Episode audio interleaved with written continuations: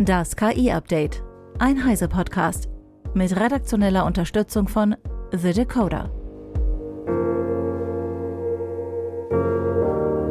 Hey, ich bin Christian Steiner und dies sind heute unsere Themen. ChatGPT Custom Instructions für personalisierte Chatbots rollen für kostenlose Accounts aus. KI-Fallstricke im Service. GPT-Bot empfiehlt Giftgericht.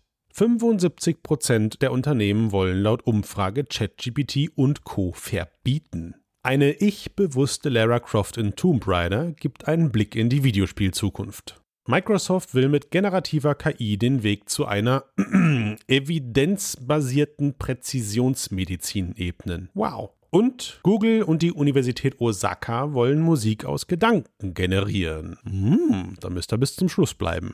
OpenAI kündigt an, dass die Custom Instructions für ChatGPT nun für alle Nutzenden des kostenlosen Tarifs verfügbar sind zumindest in vielen Teilen der Welt.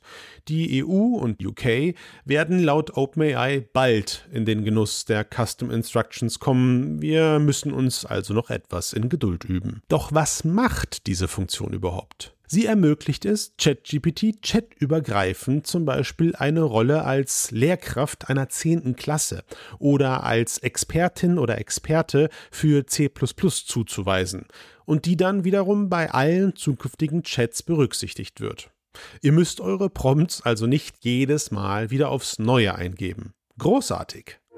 Große Sprachmodelle bringen eine neue Dimension in die Automatisierung des Kundendienstes, aber auch neue Risiken mit sich. Die neuseeländische Supermarktkette Pack and Save bot einen auf GPT 3.5 basierenden Rezeptbot namens Savvy Mealbot an. Der Bot sollte aus drei eingegebenen Lebensmitteln kreative Rezeptideen generieren. Ein Twitter-Nutzer testete die Grenzen und gab Wasser, Bleiche und Ammoniak ein, woraufhin der Bot eine aromatische Wassermischung vorschlug. Hm, eine Mischung, die tödliches Chlorgas erzeugt. Andere Nutzerinnen und Nutzer folgten und generierten ebenfalls Rezepte mit tödlichen Folgen oder Zutaten wie Menschenfleisch. Pack and Save reagierte schnell und entfernte die Möglichkeit, Lebensmittel selbst einzugeben. Nun können Zutaten nur noch aus einer vorgegebenen Liste ausgewählt werden. Der Fall zeigt gut die Risiken für Unternehmen, die große Sprachmodelle für viele Nutzenden skalieren. Sicherheitsprüfungen vor einem Einsatz solcher Modelle ist daher unerlässlich. Gut zu wissen, OpenAIs reguläres ChatGPT mit GPT 3.5 blockiert übrigens eine Anfrage nach einem Rezept mit Wasser, Bleiche und Ammoniak mit dem Hinweis auf, tada, eine mögliche Gesundheitsgefährdung durch giftige Gase.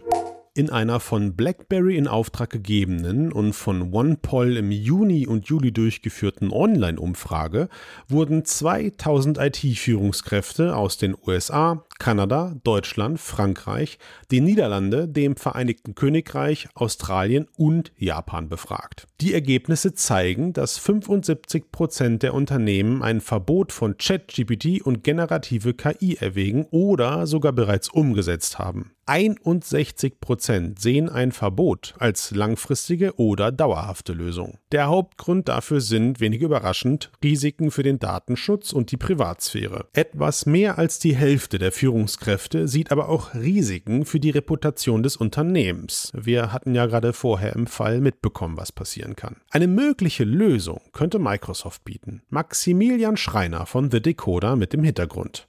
Microsoft hat durch die Präsenz von Windows und von Office, aber auch von Azure in vielen Unternehmen in Kombination mit der exklusiven OpenAI-Lizenz, die Microsoft hat, eine strategisch sehr günstige Ausgangsposition, um in der Zukunft Antworten liefern zu können auf Unternehmen, die generative KI einsetzen wollen, aber ihre eigenen Daten eben nicht an OpenAI etwa für das Training weitergeben möchte. Tatsächlich hat Microsoft am Wochenende Azure ChatGPT vorgestellt. Das soll den gleichen Service wie Web ChatGPT bieten, jedoch mit integriertem Datenschutz einhergehen, eine vollständige Isolierung von OpenAI bieten und eine bessere Kontrolle und Möglichkeiten zur Integration in interne Dienste. Konkret heißt das, dass Unternehmen etwa ihre eigenen Datenquellen verwenden können per Plug and Play äh, oder auch ja eigene PDFs hochladen können und keine dieser Daten soll von OpenAI abgreifbar sein oder von Microsoft eben auch nicht fürs Training verwendet werden. Vielen Dank, Max.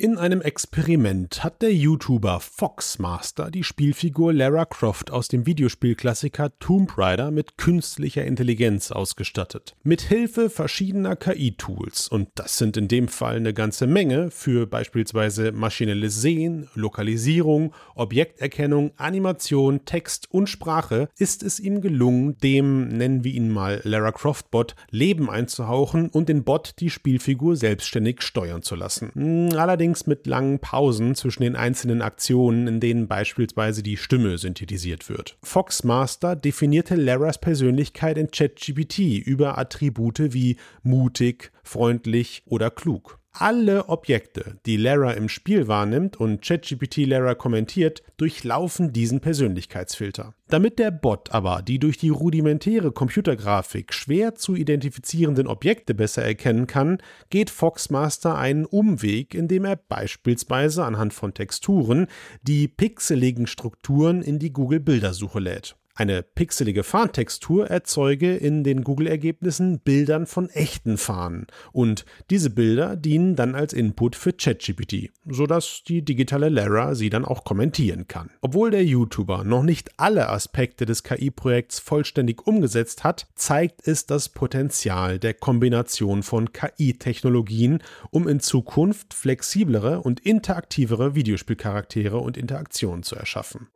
Laut Microsoft könnten große Sprachmodelle wie GPT-4 medizinische Prozesse beschleunigen. Beispielsweise könnten sie Patienteninformationen aus umfangreichen klinischen Texten effizienter abstrahieren, obwohl sie mit generischen Internetdaten und nicht mit spezifischen medizinischen Daten trainiert wurden. Oder aber, um noch ein Beispiel zu nennen, komplexe klinische Studien nach vorgegebenen Kriterien strukturieren und damit bisherige, speziell für diese Aufgabe entwickelte Systeme übertreffen. Ein weiteres Anwendungsgebiet für GPT-4 sieht Microsoft als Superorganisator für Patientendaten, etwa in der Krebsforschung. Das ultimative Ziel sind laut dem Microsoft-Forschungsteam Precision Health Co-Pilots, die in allen biomedizinischen Prozessen Beteiligte unterstützen können. Diese Co-Piloten würden einen Echtzeitüberblick über große Mengen von Gesundheitsdaten liefern, die Versorgung und neue Entdeckung beschleunigen und eine engere Verbindung zwischen klinischer Forschung und Versorgung gewährleisten. Jede klinische Beobachtung könnte sofort genutzt werden, um den Gesundheitszustand des Patienten zu aktualisieren, sodass Ärzte und Pflegepersonal Entscheidungen auf der Grundlage der neuesten und umfassendsten Erkenntnisse treffen können. Diese Vision verkörpert den Traum einer evidenzbasierten Präzisionsmedizin. Generative KI einschließlich großer Sprachmodelle wird eine entscheidende Rolle dabei spielen, uns in diese aufregende und transformative Zukunft zu führen, so das Unternehmen. Forschende von Google und der Universität Osaka generieren Musik aus Gedanken. Dafür zeichnen sie Gehirnaktivitäten mit Hilfe der funktionellen Magnetresonanztherapie auf, aus der sie dann die Musik rekonstruieren. Das KI-Modell heißt, wenig überraschend, Brain 2 Music. Also mit einer 2 geschrieben statt 2. Eva Maria Weiß von Heise Online mit den Einzelheiten.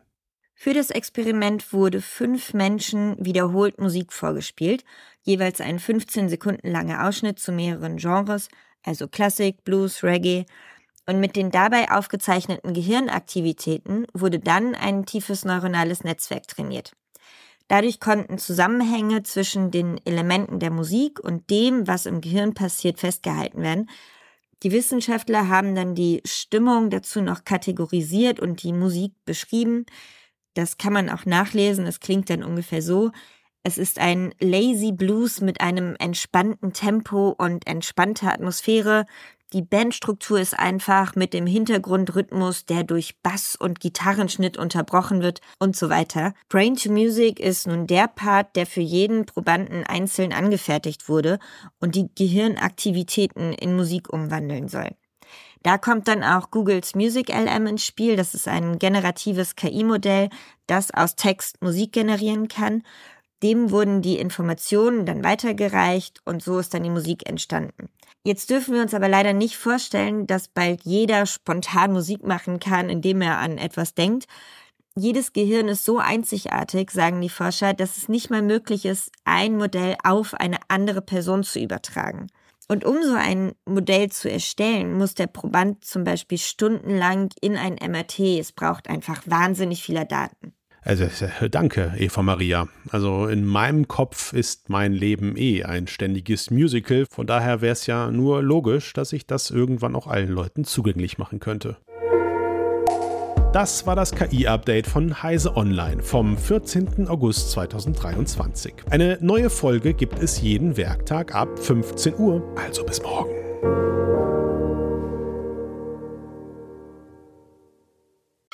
Werbung KI ist bereits Teil unseres Alltags und der Bedarf an schneller Entscheidungsfindung und leistungsstarker KI steigt branchenübergreifend. Aus diesem Grund sorgen wir für mehr Transparenz, Vertrauen und Zugang, damit alle davon profitieren. Unser leistungsstarkes Hardware- und Softwareportfolio ermöglicht es, KI schneller als je zuvor umfassend einzusetzen und ganze Industrien zu transformieren. Mehr Infos unter www.intel.de/ki. Es beginnt mit Intel.